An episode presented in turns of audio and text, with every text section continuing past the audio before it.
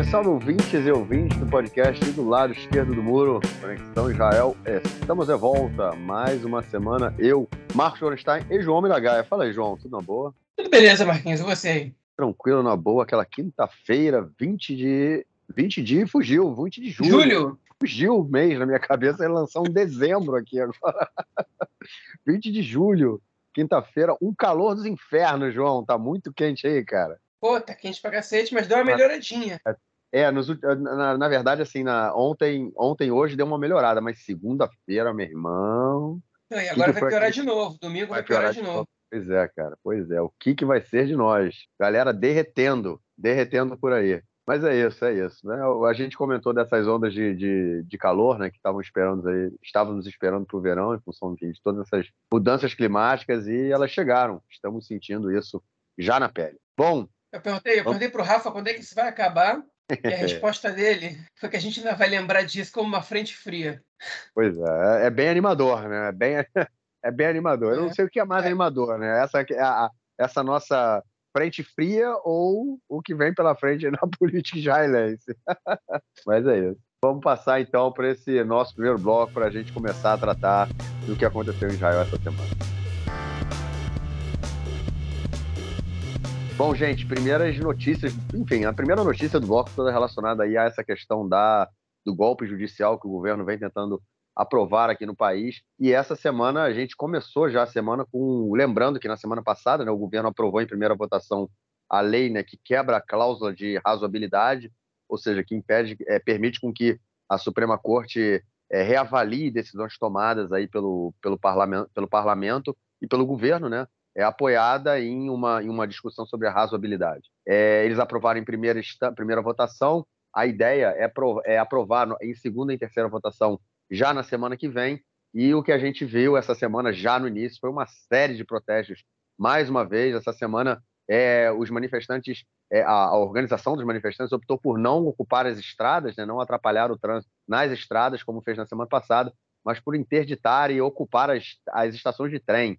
Né? Esse foi somente um dos protestos, mas, enfim, passeatas por, pelas ruas de Tel Aviv quase todos os dias, agora, quinta-feira, no momento que a gente está gravando. Está tendo também passeata em Tel Aviv, manifestação em Tel Aviv, numa passeata gigante que saiu de Tel Aviv indo para Jerusalém, vai chegar em Jerusalém no sábado à noite. Eles estão, na verdade, pertinho da minha casa agora, passando aqui na, na Estrada 1, que liga Jerusalém a Tel Aviv. Eles estão passando pela região onde eu moro. E, enfim, protestos gigantes continuam pelo país, né? É, numa semana em que o Netanyahu é, teve que dar uma se coçada aí para ver o que, que, ele podia fazer, tentando. Ele teve uma reunião aí com, com, com o líder né, da, da, vamos dizer assim, da, da Central dos Trabalhadores, né, da Estadrut, que é a Central Geral dos Trabalhadores. Ele tentando, organizou uma, fez uma reunião com ele, porque ele está com medo do, do, de uma greve dos trabalhadores, que é uma coisa que tem se falado muito aqui, né, numa possibilidade de greve, não só dos trabalhadores, mas também como do comércio de uma forma geral, que é uma está sendo uma ideia que está sendo discutida aí é, pelo fórum de por, por empresários aí ligados a fórum de negócios, né, como uma forma de pressionar o governo a parar, né, deixar de caminhar aí com esse golpe judicial. E aí, João, como é que você vê essa semana que está acabando hoje? Pois é, Marquinhos, engraçado nessa, nessa história é que o governo não tem medo de greve dos trabalhadores, ele tem medo de greve da, da paralisação dos negócios. Né? Por que isso acontece? Porque aqui é tão raro uma greve, uma greve geral, né? É tão raro, enfim, é tão, é tão pouco comum, é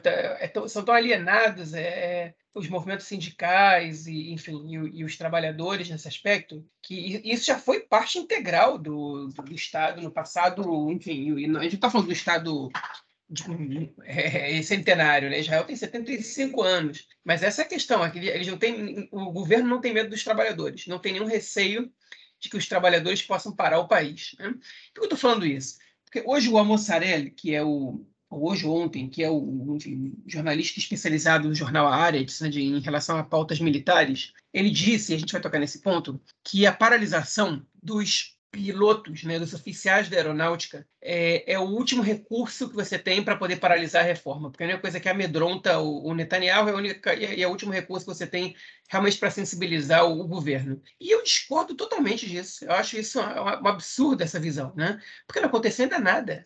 Não aconteceu absolutamente nada ainda, né, perto do que, do que pode acontecer. Você pode parar o país, né, você pode, a manifestação pode ficar violenta, ela pode ter piquetes, ela pode, enfim, pode acontecer um monte de coisa. Os trabalhadores podem parar, o, enfim, o, a, a, produção do país inteira pode parar.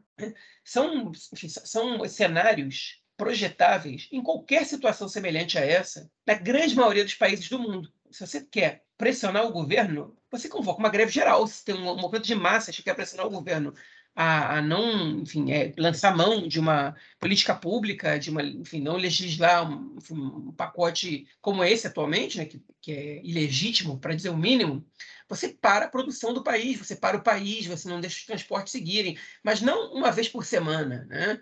em determinados pontos. Você para o país de vez. Né? Você para o país até que o governo pare. É assim que os trabalhadores fazem na grande maioria dos países do mundo. É assim que, que as greves são feitas, assim que as, as transformações acontecem, né? quando você tem movimentos de massas. É, e aqui a análise é muito míope, hein? mas ela não é míope somente porque ela não percebe essa possibilidade. É uma questão de você, não, não olhar para essa possibilidade porque você não está acostumado com ela. Você não, tem, você não tem ninguém que ameace que isso aconteça. A ponto do Netanyahu sentar e debater com o presidente da, da Estadrut, né, da central, da principal central sindical do país, que é anterior, inclusive, à formação do, do Estado, né, isso é uma organização centenária, para poder evitar um risco de uma paralisação. E a, a nunca falou em greve geral, nem nada disso. O vice-presidente da Estadrut, que é uma coisa que não era comum no passado nem um pouco, é pertencente ao Likud, ao partido do Netanyahu. É, o Aaron Ben David, se não me engano é o nome do, do presidente da Estadrut, ele sentou e o Netanyahu disse para o seguinte, olha só, é, vocês não, não precisam parar, porque vai acontecer, a gente vai passar essa lei, não vai, não vai acontecer nada demais, que a gente precisa que, que vocês estejam antenados aí com tudo, que estejam ligados e, e vai dar tudo certo, enfim. E tentou acalmar. E ele disse o seguinte, segundo o Yaron Avram, é, jornalista do Canal 12, ele disse o seguinte, olha, eu, eu até queria paralisar a lei, eu entendo a preocupação de vocês, eu queria paralisar a reforma, mas é, isso acarretaria na queda do meu governo. Né? Então ele admitiu essa, essa fragilidade, essa fraqueza é, para os líderes sindicais, que e está comprando a ideia totalmente, está acreditando piamente de que esse, enfim, é, essa, essa fala dele, né, essa explicação pífia, é, ela vai ser o que vai é, é, evitar com que você não tenha uma paralisação é, dos trabalhadores e da produção. E o pior de tudo é que isso realmente pode acontecer. Eu, eu, na verdade, isso, o pior de tudo é que isso realmente é o que deve acontecer. Né? Se você tiver uma paralisação da Estadrut, vai ser pontual, não vai ser fixa, como foi, por exemplo, quando ele demitiu e depois não demitir o Yoav Gallant, né, o ministro da Defesa. Então, é muito míope essa visão aqui em Israel.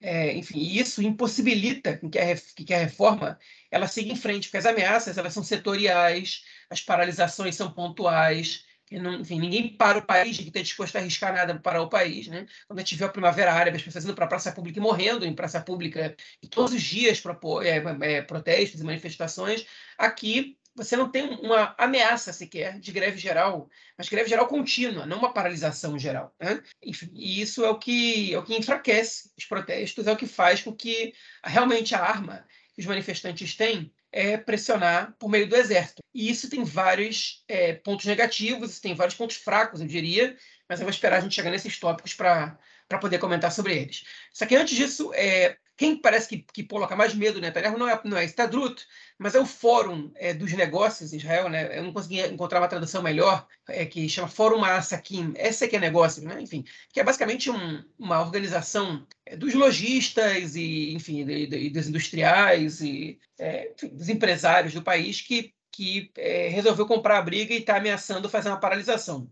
Algumas organizações, de maneira, é, enfim, é, individual, já tomaram a decisão de fazer paralisações, mas paralisações também, outra vez digo, esporádicas, como, por exemplo, os shoppings big, né, que são muito comuns em Israel, acho que, se não me engano, tem mais de 20 lugares do país, né, que são shoppings abertos, é, em geral em regiões periféricas, né, que as pessoas saem para fazer compras e concentram uma série de negócios é, enfim, juntos, é, é eles, eles, fizeram a paralisação no, na penúltima manifestação, na penúltima parada, é, mas de maneira individual. Obviamente que eles apostam que outras redes vão seguir enfim, o caminho deles, mas é, não, não existe uma, uma, movimentação ainda consistente nem, nem dos empresários, muito menos dos trabalhadores. E isso deixa o governo uma, bastante cômodo nessa situação. Na verdade, é, efetivamente, quem está deixando o governo incômodo são somente é, os oficiais da reserva. É bem interessante isso que você colocou nessa questão da ditadura. Né? É, é, realmente começar, né? Absurdo que a central sindical não, não, não esteja participando de nada. A gente não vê, né? Absolutamente nada da central sindical. O cara é simplesmente um, um zero à esquerda, né? Tipo, não vê participação nenhuma. É, mas o, o interessante é justamente essa, essa, essa não participação, né? E como o, o, isso mostra também o, como é fraca a central sindical, como não tem força nenhuma, como os trabalhadores, de uma forma geral, aqui em Israel, não tem força nenhuma, né? E aí, enfim, eu não é, estudei muito classe trabalhadora no Brasil, na, quando, enfim, na, na, época da minha graduação, há anos atrás, mas a classe trabalhadora em Israel eu não tenho muito conhecimento, mas seria interessante, né? Justamente entender isso, né? No momento em que, como, exatamente como você falou, né? A classe trabalhadora foi parte fundamental da construção do país, a Estadruta, a Central Sindical, foi parte fundamental da construção do país, da construção do sistema político israelense, da participação do sistema político israelense, e hoje é zero, né? Eu acho que isso também muito, é, é muito segue muito a, a, a, ideia do que a gente vê do que acontece com o próprio Partido Trabalhista e com, com o Meretz, né? Que também são é, saíram desse mesmo núcleo, né? Que era o núcleo fundador ali da Estadrut. Né? E a gente vê o, o Meretz que hoje não está nem representado na, na, no, no, parlamento israelense e o Partido Trabalhista com, com quatro cadeiras, sem, enfim, sem nenhuma influência, sem lutando ali para sobreviver e indo a reboque de tudo que os outros decidem, né? É, sem nenhuma influência em, nem no movimento social, nem na política, né? E isso é bem interessante realmente de ver como a, a, a o movimento dos trabalhadores enquanto movimento sindical é nulo aqui em Israel, é realmente nulo. Mas tem outro, muitos movimentos sindicais, é muito movimento, é, o movimento social aqui, né? Tem uma cultura muito diferente da que tem no Brasil, né? A gente, eu sinto muito isso também aqui, da época que, enfim, de atuação no movimento, é lá e depois aqui, é, é completamente diferente, são duas culturas completamente distintas de movimento, é interessante realmente acompanhar. Mas o que mais impressiona nisso tudo é ver essa, justamente essa é, é falta total de influência e de força da, dos trabalhadores é, na, é, enfim, em toda, toda essa é, é contra, o, contra o golpe aí que está sendo feito, toda essa manifestação contra o golpe que está sendo feita, né? Realmente não, não apresenta nenhuma hipótese, ou nenhuma, nenhuma possibilidade de ajudar. Né? Não está participando, não apresentem absolutamente nada. Bom, e aí, como você falou, vamos passando para a nossa segunda notícia do bloco, então. Você é, é, já deu aí a pincelada na questão dos oficiais, né, dos pilotos, e essa semana é, 100, 161 né, oficiais da, da, da aeronáutica é, contando pilotos, mecânicos, enfim, todos oficiais de uma forma geral, informaram que não participariam, é, não, não continuariam fazendo o seu serviço de reservista opcional, né, é voluntário, no caso não é opcional, é voluntário, e outros 100 também, 100 pilotos informaram individualmente, é, não foi uma, uma organizado, não assinaram enquanto, enquanto grupo, que eles também não, é, não continuariam fazendo aí o seu serviço é, é, é, é, militar, né, voluntário, já que eles acabaram aí já com o tempo mínimo, o tempo máximo necessário.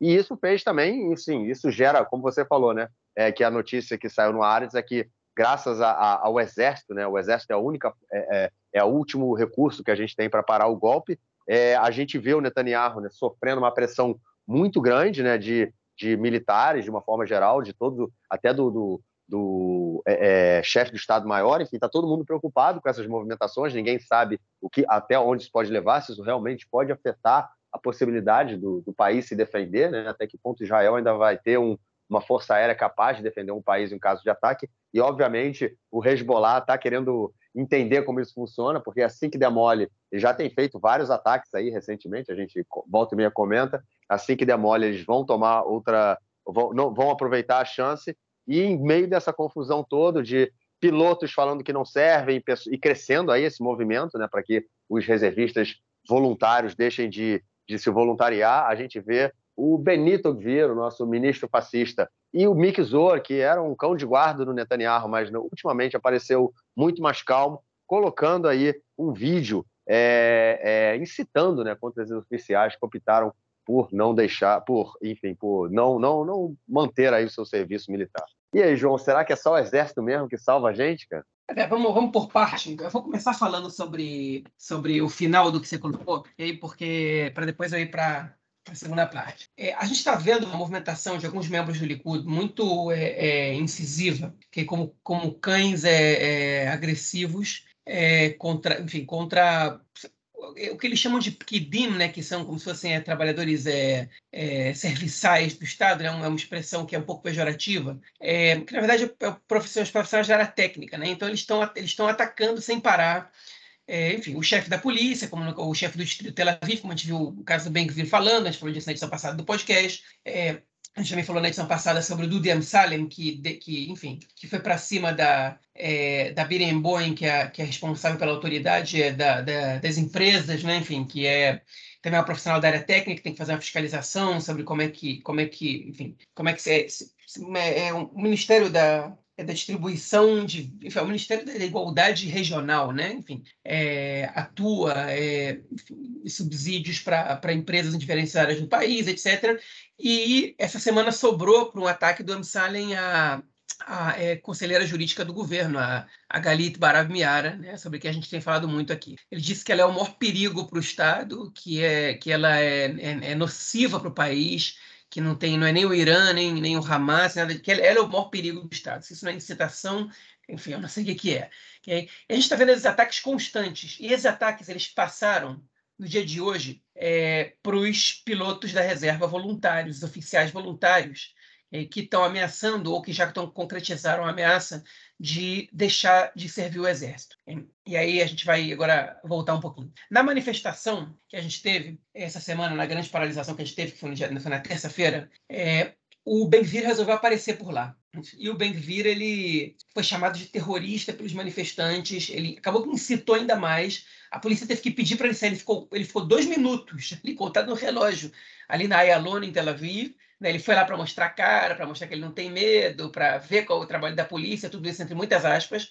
Na verdade, ele foi lá para provocar, né? e pra, obviamente para mostrar presença, né? É, e a polícia teve que tirar ele dali com medo de uma, de uma repercussão, é, enfim, que inesperada, vamos dizer assim, de um, de um, de um evento problemático, que tivesse que acarretasse violência ou coisas do tipo. Né?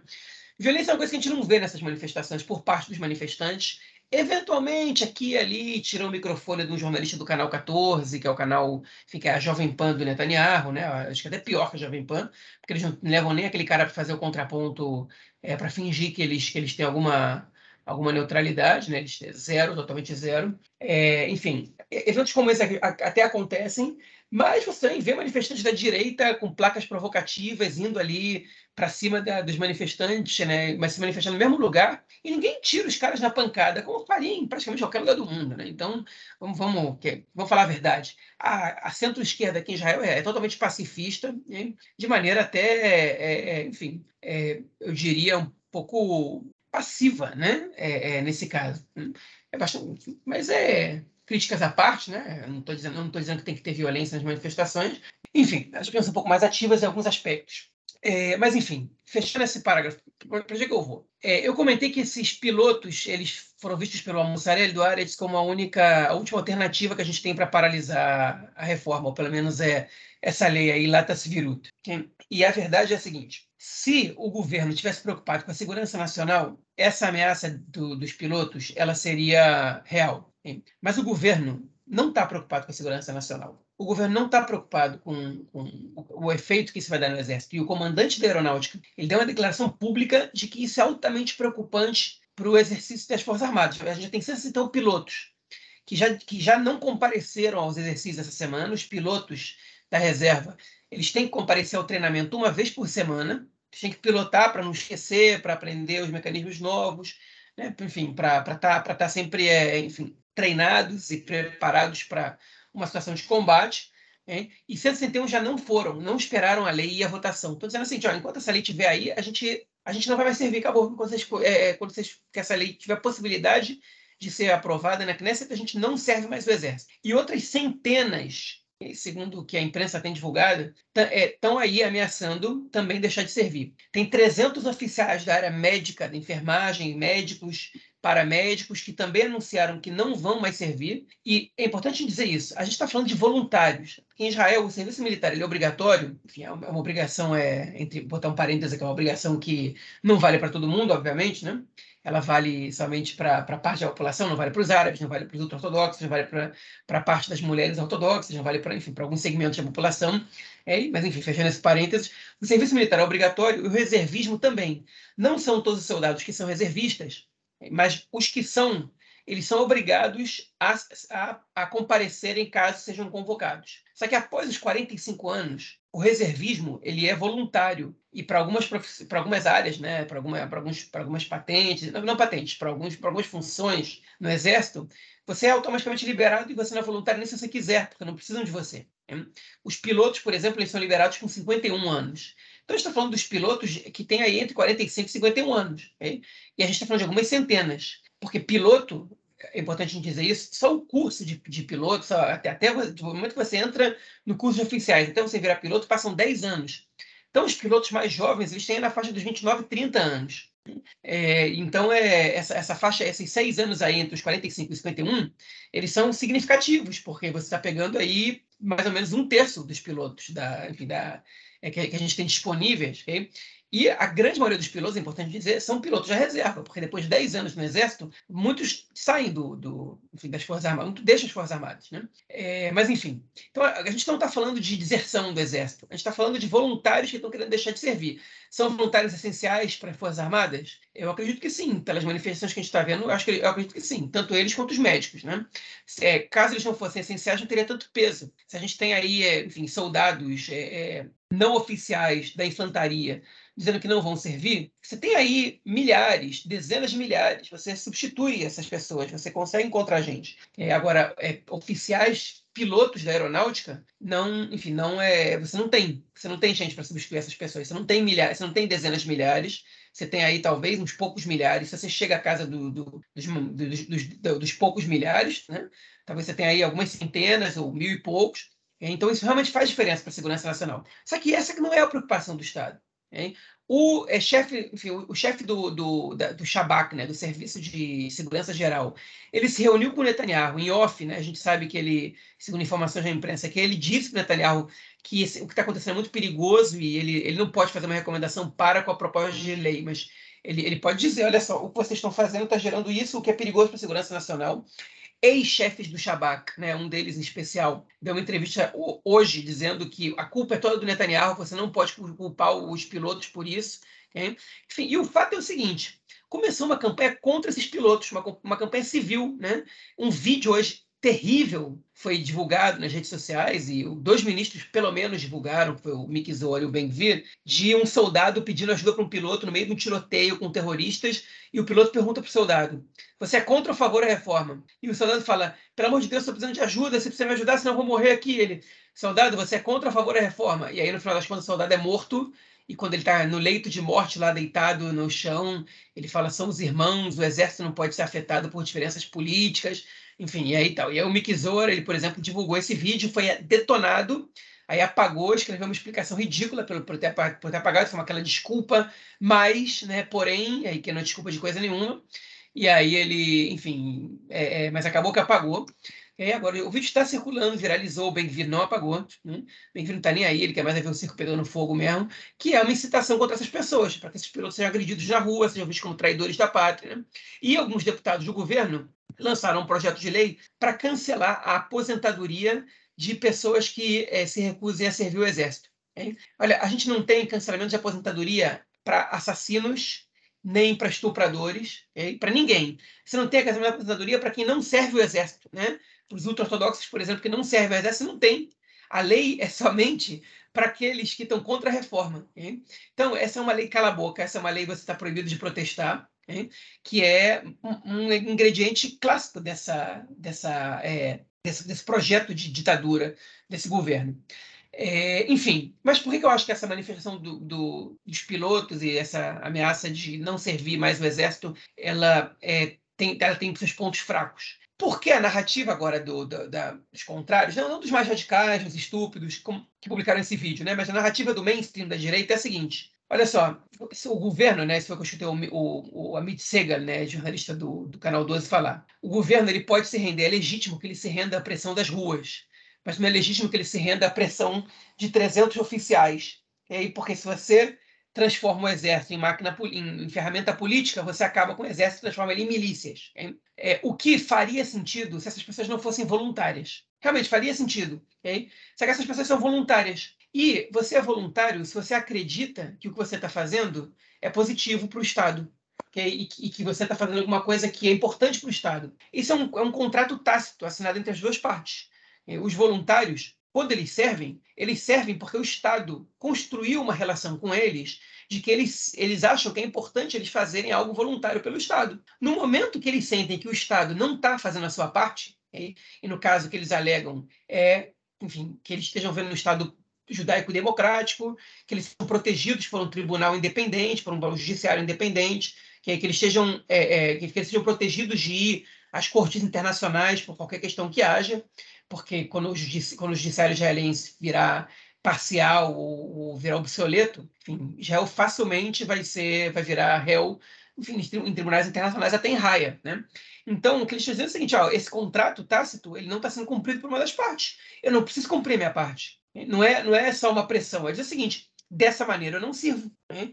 Não é usar o, o exército para nada, é para ferramenta política.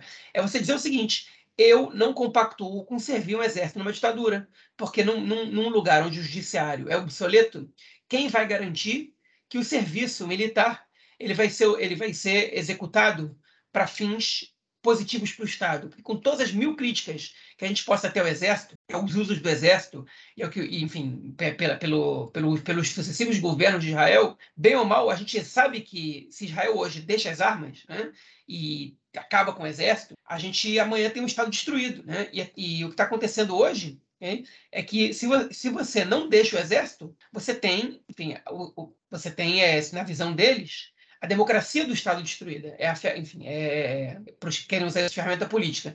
E para os outros, deixa eu dizer o seguinte: olha só, eu sirvo até o momento que eu acho que, que, o, meu, que o que eu estou fazendo é bom para os meus filhos, para os meus netos. Se o Estado não está fazendo, não está não, não tá atuando pelo futuro dos meus filhos, dos meus netos, se o Estado não me garante esses direitos básicos, eu não vou mais ser voluntário pelo Estado. Isso podia ser em diversas áreas. Né? Voluntariado existe em diversas áreas.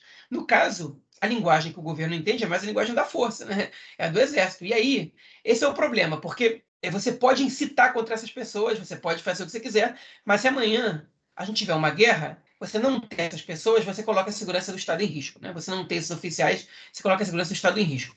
A questão é que eu não acredito que numa situação de guerra, caso eles sejam convocados, eles não vão servir. Por quê? Porque é o país deles, porque é o. Porque, enfim, é, é, são os filhos deles que estão que, que sendo ameaçados, é, e etc. Então, é pouco crível essa ameaça deles, desses oficiais da, da Força Aérea. É pouco crível. É, mas isso aterroriza os oficiais da alta patente do Exército, os grandes comandantes e generais, porque eles sabem que o Exército ele fica enfraquecido. E isso, para os nossos inimigos exteriores, né, externos, é, enfim, é uma mensagem muito otimista para eles, né? Enfim, para o que, que eles podem vir a fazer. Enfim, basicamente, é, essa é a situação que a gente está. Eu acho que isso não é suficiente. Isso não é suficiente. O governo Netanyahu não vai se dobrar a, pro, a protestos dos, dos oficiais da, da aeronáutica. E aí, enfim, a gente está basicamente nessa situação. Então, o, o criticou o videozinho que foi publicado, o Gallant ministro da Defesa, é, o, o, esse vídeo ridículo que eu comentei. É, outros ex-oficiais estão botando muita pressão para que as coisas, é, para que o Netanyahu pare com a reforma, estão botando a responsabilidade nele, mas ele aparentemente vai até o fim com essa, com essa proposta de lei, né? pelo menos a da cláusula de razoabilidade. É, enfim, e ele até disse né, é, que, como, como, como, exemplo de, de boa vontade, boa fé dele, que a, a, o parágrafo de suplantação, né, que é a possibilidade dessa de passar por cima de decisões de, de, de vetos da Suprema Corte, já foi deixado de lado. Ele usa isso como, como um caso de boa fé. Eu, eu não acredito nele, que isso foi deixado de lado. Eu não acredito no governo dele é, em relação a isso.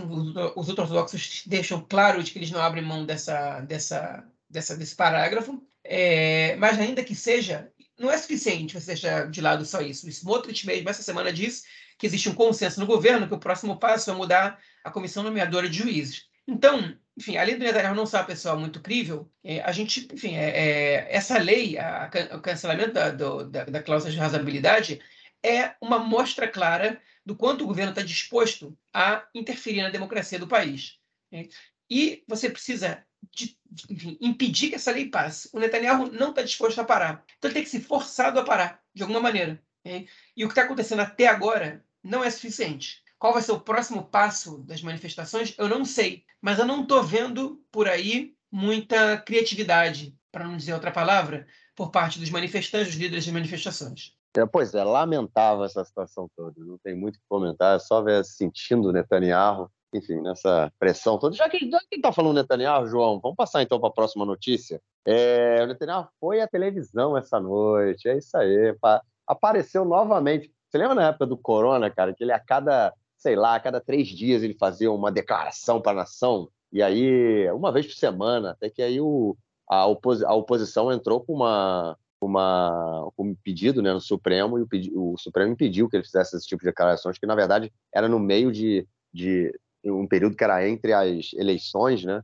E aí era virava tipo uma propaganda, uma propaganda eleitoral, né? Que ele usava o seu o seu cargo de primeiro-ministro para ir à televisão às oito da noite, né? todos os telejornais da, do país. Então, enfim, ele voltou à televisão no dia de hoje e fez o que ele devia, o que ele queria fazer, né? Caiu de pau na, nos manifestantes, atacou quem, enfim, quem defende a democracia, quem vai na manifestação. É, ele, enfim, é, é, acusa a oposição de não querer discutir, né? De ter abandonado aí a, a, as negociações é, pela, pela, para fazer, para se fazer uma reforma é, que todos é, é, a, a concordem, e chamou a oposição para fazer isso. Enfim, João, foi à televisão para praticamente falar para a base dele, porque o Netanyahu não convence mais ninguém. Eu acho que, enfim, é, ele está querendo trazer de volta aquele pessoal que era da base dele e hoje voltou, enfim, hoje votaria né, na, na oposição e tem ido, inclusive, nas manifestações. Para que, que serviu esse discurso do Netanyahu, cara? olha só, ele tinha que ir a público okay, para poder reafirmar a posição dele. Okay? Frente a essas manifestações, frente a isso, ele tem que bater de frente e reafirmar a narrativa. Ele mente na cara dura, a gente está acostumado a ver o Netanyahu fazendo isso. Okay? Agora, mais do que isso, ele e também joga a culpa na oposição, né, que também é clássico dele, ele sempre faz isso. Mas além dessas duas questões que são básicas dele, o que, enfim, que ele fez foi dizer o seguinte: a gente vai seguir, ok? O que é ele, ele, ele também incitou contra os, os oficiais, obviamente que ele, ele tentou contemporizar na narrativa, foi dizer, ah, porque é, tem aí alguns membros radicais que estão incitando e tal, tal, tal, mas ele falou, olha, o que é democrático é o seguinte, o governo foi eleito, a maioria da população e a maioria da população quer a reforma, né? o que não é verdade, mas enfim, ele não, tá, não, não tem compromisso com a verdade. A população quer a reforma. Isso é uma coisa antidemocrática? É você usar o exército para tentar paralisar a reforma. Então, essa é a narrativa que eles vão sustentar. Por isso que eu digo que, que a, a essa, essa manifestação dos, dos oficiais da, da, aeronáutica, da reserva, ela tem seus pontos fracos, porque ela sustenta né, essa, essa manifestação absurda do Netanyahu é, e, da, e, de parte da sua base, né, dos mais moderados, que os mais agressivos já partiram para o ataque frontal. Mas, enfim, basicamente é isso. Ele foi para a televisão é para incitar contra essas pessoas que estão ameaçando não mais servir o exército, okay? que são voluntários. Okay? Ele, obviamente, que ele está construindo uma narrativa que não condiz com a realidade, que é totalmente, é, totalmente falaciosa, que manipula informação, okay? mas é, é a maneira do Netanyahu atuar. Ele sempre atuou dessa maneira e vocês não precisam esperar nada diferente dele. Então é isso, é isso que a gente tem, é isso que é isso que a gente vai, vai ver daqui para frente. E na semana que vem essa proposta está é, marcada para ir à votação. E ela só não irá à votação se uma das duas coisas acontecerem. Ou se essa manifestação dos pilotos sensibilizar parte relevante da coalizão a ponto de eles votarem contra, ou se as manifestações elas tomarem um rumo ainda não conhecido por nós, é, que de alguma maneira, é, enfim, façam que o governo recue. Qual, qual, qual pode ser esse rumo? ser uma greve geral é, sem, sem data para terminar, é, ações que, enfim, violentas é, dos manifestantes, que, que pode ser que não, não deixem os deputados entrarem na Knesset, é, rebeldia da própria polícia e do próprio exército, enfim, é, é no, no, meio do dia, pode acontecer um monte de coisa. Mas eu não estou vendo essas coisas acontecerem daqui para uma semana. Então, o mais provável é que a, a cláusula de razoabilidade seja cancelada pela, pela Knesset na semana que vem. E aí a gente vai ter os desdobramentos disso na prática. Né? E aí as, as grandes questões que vão ser colocadas são, uma, se a Suprema Corte vai vetar essa adesão da Knesset, é, dois, se, enfim, se, se, a, se a Suprema Corte vai encontrar outros mecanismos para poder, é, enfim, tomar decisões, é, ou poder, poder emitir vetos, ou, enfim, ou tomar para poder fazer avaliações com outra base, tudo isso são desdobramentos possíveis quando a cláusula da razoabilidade for cancelada. É, mas isso aí é para o médio prazo. É, obviamente que para o mais longo prazo é quando assumir um novo governo, você vai legislar de novo isso ou não. Mas até lá, muita água pode rolar debaixo dessa ponte aí, e, e a gente, e, inclusive, é, a aprovação do resto da reforma. Né? Então, a gente, na terça-feira que vem, a gente vai ter um, um dia marcante, um dia chave para o país, que, enfim, que pode significar muitas coisas. Mas eu não vou me apressar, porque de futuro a gente não entende tanto. Né? É, isso, o mais importante disso tudo é que ninguém acredita no Netanyahu, né, cara? Mente descaradamente, realmente. Mente que nem sente, já diria o poeta. É isso, vamos então passar para o nosso segundo bloco para tratar de questões relacionadas à política externa essa semana. Bom, gente, essa semana Israel reconheceu a ocupação do Saara Ocidental pelo Marrocos. Isso aí, o Marrocos ele tem uma, ele faz uma, uma ocupação dessa região ali do Saara, é, mais ou menos como Israel faz do lado de cá, e Israel reconhece aquele território ocupado pelo Marrocos de forma ilegal como território marroquino. E aí, cara, faz parte desse acordo de normalização aí das relações, cara? Faz, com certeza. Israel não podia reconhecer no dia seguinte, né? Mas faz. A gente agora começa a entender porque tantos ministros do governo foram visitaram o Marrocos nesse tempo, né? Pelo menos é uma das explicações. Mas, enfim, faz parte com certeza. Agora, é, é, é assim, a ocupação do Saara Ocidental pela, pelo Estado marroquino ela, é, ela tem algumas similaridades com, com a ocupação israelense na faixa de Gaza. Né? Tem o movimento de independência do Saara Ocidental, né? enfim, é, é que, que, que comete ataques é, contra os marroquinos, às vezes ataques terroristas também, né, ou de guerrilha. É, você tem aí, enfim, uma, uma situação né, de descolonização que gerou essa que gerou essa essa, essa situação de ocupação. Né? Você tem uma, uma força regional controlando uma população que não quer ser parte daquele estado, mas enfim, é, a diferença é que o Marrocos quer declarar soberania sobre o Saara Ocidental, é, que tem uma população só de 500 mil pessoas, enquanto Israel não quer declarar soberania sobre o Estado palestino, né, sobre, sobre os territórios palestinos, com receio de, de com receio não, com a por, por, pelo fato de ser obrigado a, a dar cidadania para esses cidadãos. Né?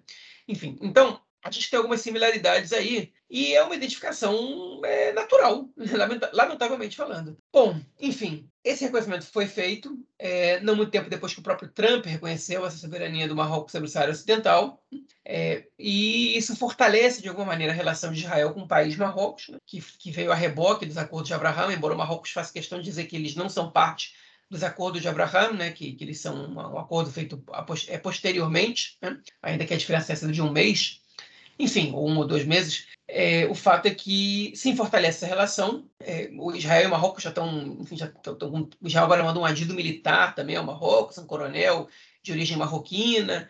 Enfim, Israel está tentando estabelecer relações é, positivas com o Marrocos. Agora, no Marrocos acontece uma, uma situação semelhante à do Egito, né, que não acontece exatamente nos Emirados Árabes. A população do Marrocos não gosta de Israel. Então, a gente tem uma, uma relações com, com o Egito, a gente tem é, um tratado de paz com o Egito já em vigor há mais de 40 anos, mas a população egípcia não gosta de Israel. E a população marroquina também não, que é em grande parte. Né? A gente viu, por exemplo, na Copa do Mundo, essas manifestações, muitas bandeiras da Palestina, é, muitos maus tratos com, com jornalistas israelenses, enfim. É, mas os governos estão estreitando laços, né? no caso o governo israelense e o rei do Marrocos, e isso pode se estreitar mais ainda no futuro. Agora, o, enfim, o que Israel tem que fazer para que isso aconteça né? Me lembra, de alguma maneira, a relação de Israel com os armênios. Né? Israel não reconhece o genocídio armênio, entre outras, entre outras razões, para não afetar a sua relação com a Turquia. Né? É, enfim, também tem a ver com a Armênia ser um país que, na área internacional, é aliada do Irã, né? até porque a Armênia ela é inimiga do Azerbaijão, e o Azerbaijão é, enfim, é inimigo do Irã. Então, enfim, tem muitas questões que, que, que estão envolvidas nessa questão, mas é então, né, né, nessa, enfim, Tem muitos aspectos dessa questão. Mas é, Israel, não, por exemplo, não reconhece o genocídio armênio, é, que é tido como, é, como um abre-portas né, para o Holocausto, né? porque o genocídio armênio mostrou para o Hitler que é, você pode fazer um genocídio contra uma população minoritária é, no, aí no, no, no, teu país, ou na Europa inteira, no caso, que o mundo não liga, né? É, e não se manifesta, e não é a grande preocupação, principalmente durante uma guerra mundial. Pois é, enfim, então me lembrou um pouco essa situação. Em, em nome das boas relações, você toma decisões é, antiéticas, né, para dizer o mínimo. É, mas, enfim, eu não esperava nada muito diferente do governo Netanyahu. É, muito, enfim, não esperava nada muito diferente de Israel, que sustenta o regime de ocupação já há mais de 50 anos. Então, entra governo, sai governo, o regime aqui de ocupação segue. Qual é a estranheza de, de reconhecer um regime de ocupação em outro lugar? É, a pergunta vai ser, é, a pergunta é qual será a reação do Marrocos em um momento que Israel decida ocupar ou é, não ocupar, é, é anexar oficialmente, oficialmente, né? Tipo, só passar para o papel que já existe na prática, né? É, é, se Israel aceita, é, quiser fazer isso oficialmente, será que o Marrocos também vai dar o apoio a, a Israel nesse sentido? Interessante, vai ser interessante acompanhar, talvez em um futuro próximo, dependendo aí do que, que esse governo do Netanyahu vai aprontar com a gente. Bom, e a próxima notícia do bloco é sobre a relação entre Israel e Estados Unidos, que, é, vamos dizer, não, não anda conturbado, que anda conturbada realmente a relação Bibi e Biden. É isso aí, essa semana o Bibi e Biden conversaram pelo telefone, já que o Bibi não recebe o convite para ir à Casa Branca, o Biden anda muito triste com ele, muito enraivecido com ele, não o convida para a Casa Branca. Só que essa semana, quem está lá é o presidente Herzog. É isso aí. O presidente Herzog largou a casa dele, já que as negociações contra pela reforma aí não não estavam acontecendo. Ele foi visitar o Biden na Casa Branca, recebeu o convite antes do Netanyahu.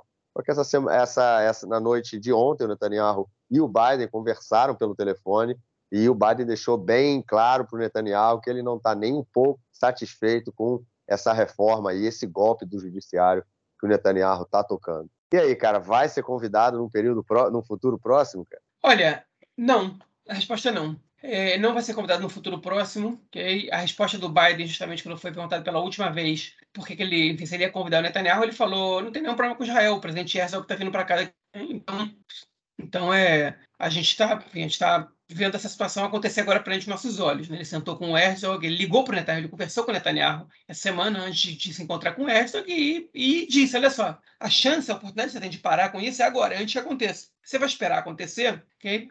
isso vai dar problema. É, ele, ele deixou bem claro Netanyahu, ele com certeza deixou isso claro a portas fechadas para o Bush Herzog. É o seguinte, ó, trata de fazer o Netanyahu parar com essa porcaria que ele está fazendo, mas o Netanyahu não vai parar. E, enfim, e as consequências elas vão ser problemáticas também do ponto de vista da arena internacional. É, enfim, eu não sei que influência o Biden pode ter sobre a política interna de Israel, porque, porque ele não tem essa capacidade de. de enfim, ele, não tem, ele não tem força para, por exemplo, ameaçar interromper a ajuda militar. Não sei se ele tem vontade disso, acredito que não, né, de interromper a ajuda militar. Ele não quer é, é, é, afetar os laços entre Estados Unidos e Israel. Ele quer é, prejudicar o Netanyahu. E isso ele já, tá, ele já fez o máximo que ele pode. Como é que ele vai fazer isso diferente, né? Ele não, não, tem, não tem mais muito o que fazer. Ele não convida o Netanyahu, ele deixa claro porque ele não está convidando o Netanyahu, ele critica abertamente o que está acontecendo em Israel.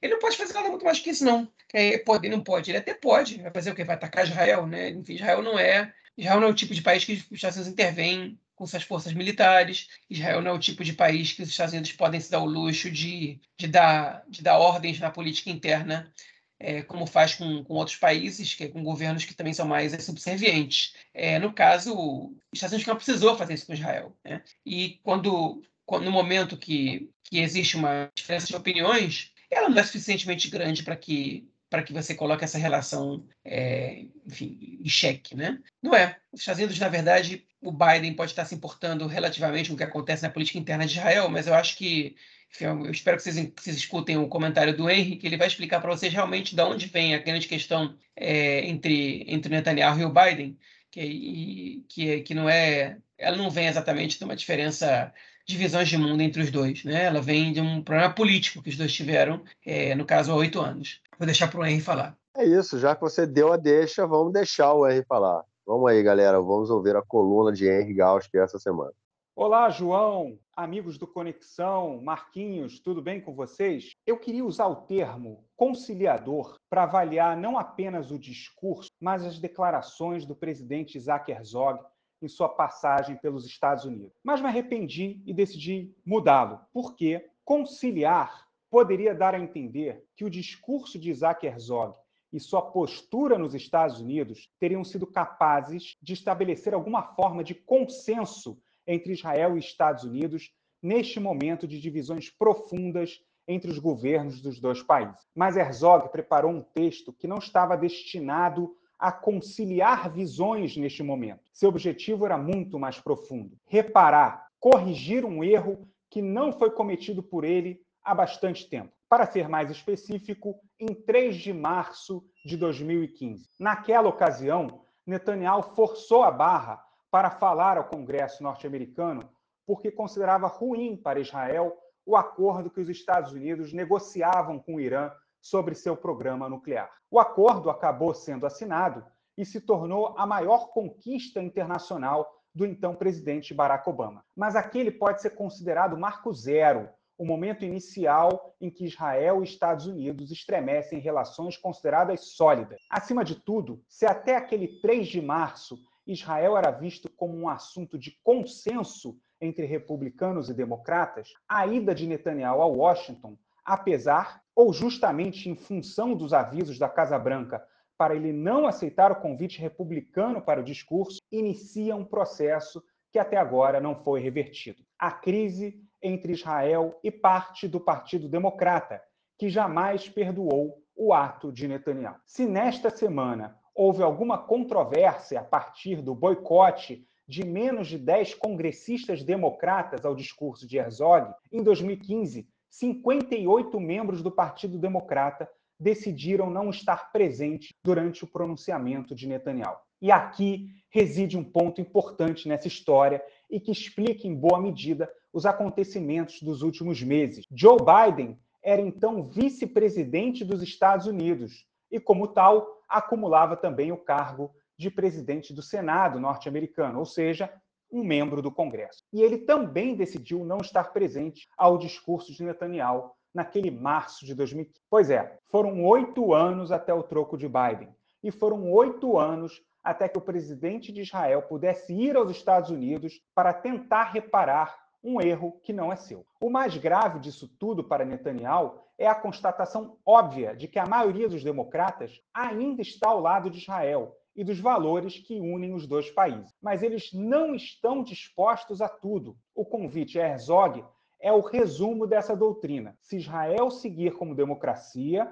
o partido vai continuar a apoiar o país. Mas se Netanyahu quiser mudar a natureza do Estado em seu projeto de reforma, que também está profundamente relacionado aos três casos de corrupção, suborno e quebra de confiança nos quais é investigado, aí os norte-americanos, em especial o Partido Democrata, vão reavaliar as relações, como o colunista Thomas Friedman deixou claro em dois de seus textos. É isso, pessoal. Bom programa e uma boa semana para todos nós.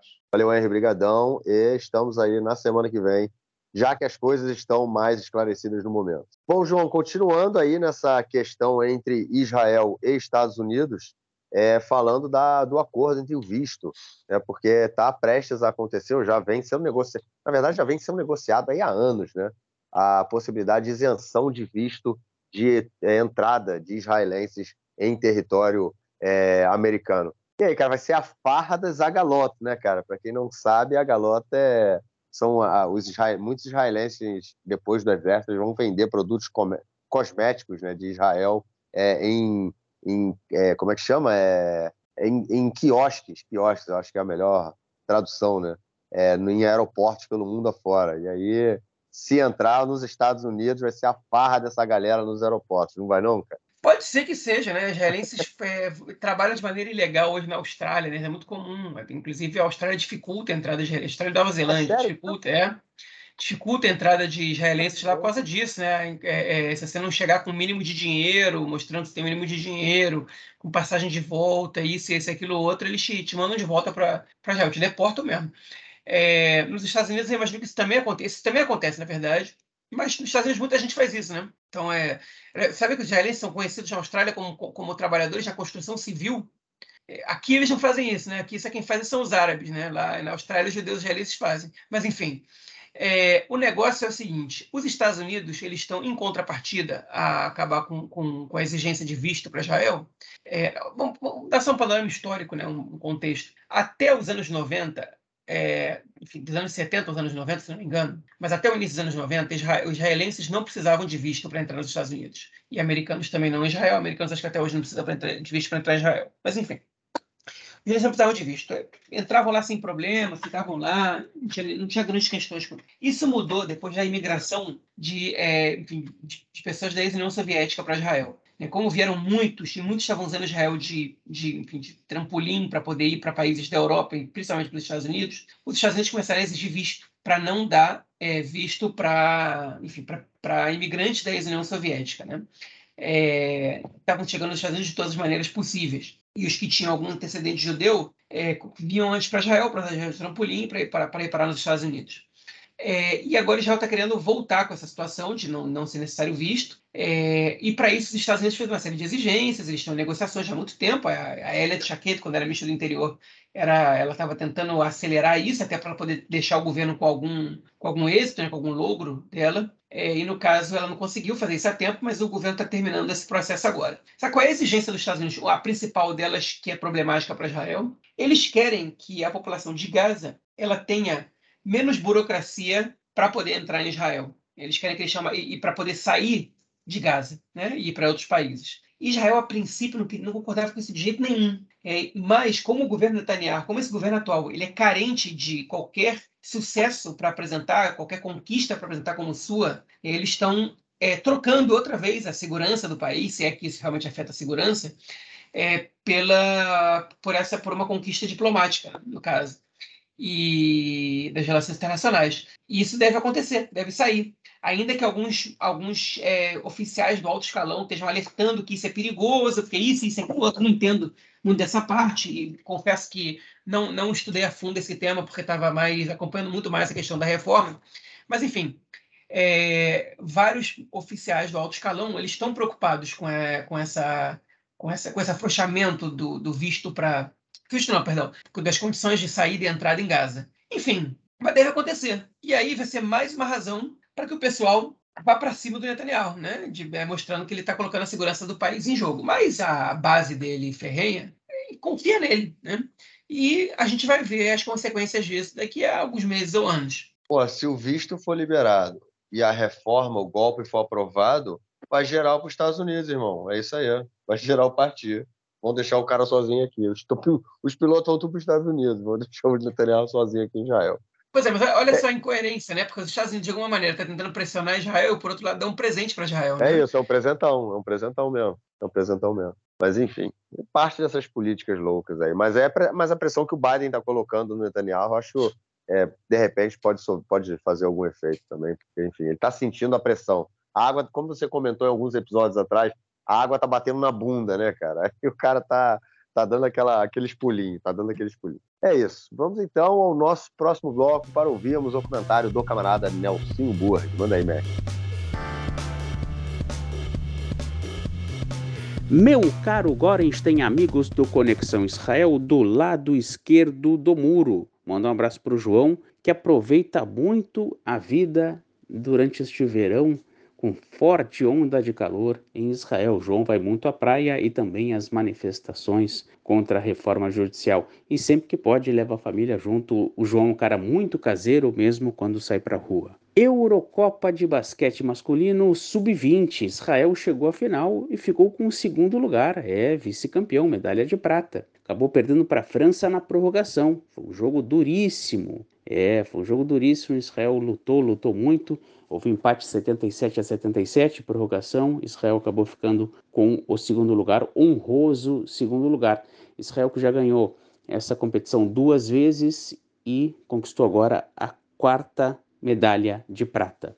É isso aí, fica essa esse gosto bom, né? E essa sequência boa também de bons resultados no futebol e agora também no basquete. Israel está disputando também outros campeonatos aí, está buscando. Semana que vem a gente fala sobre isso. Um grande abraço. Valeu, nosso senhor. Obrigadão e te esperamos na semana que vem. Ô, João, algo mais a declarar ou a gente fica por aqui, cara? Não, podemos ficar por aqui. Beleza, ficamos por aqui então e nos encontramos na semana que vem para gravarmos nosso episódio 198. Estamos chegando no, dois, no 200, né? Então aí, quase lá. Beleza, cara. Forte abraço. Abraço, Marquinhos mais.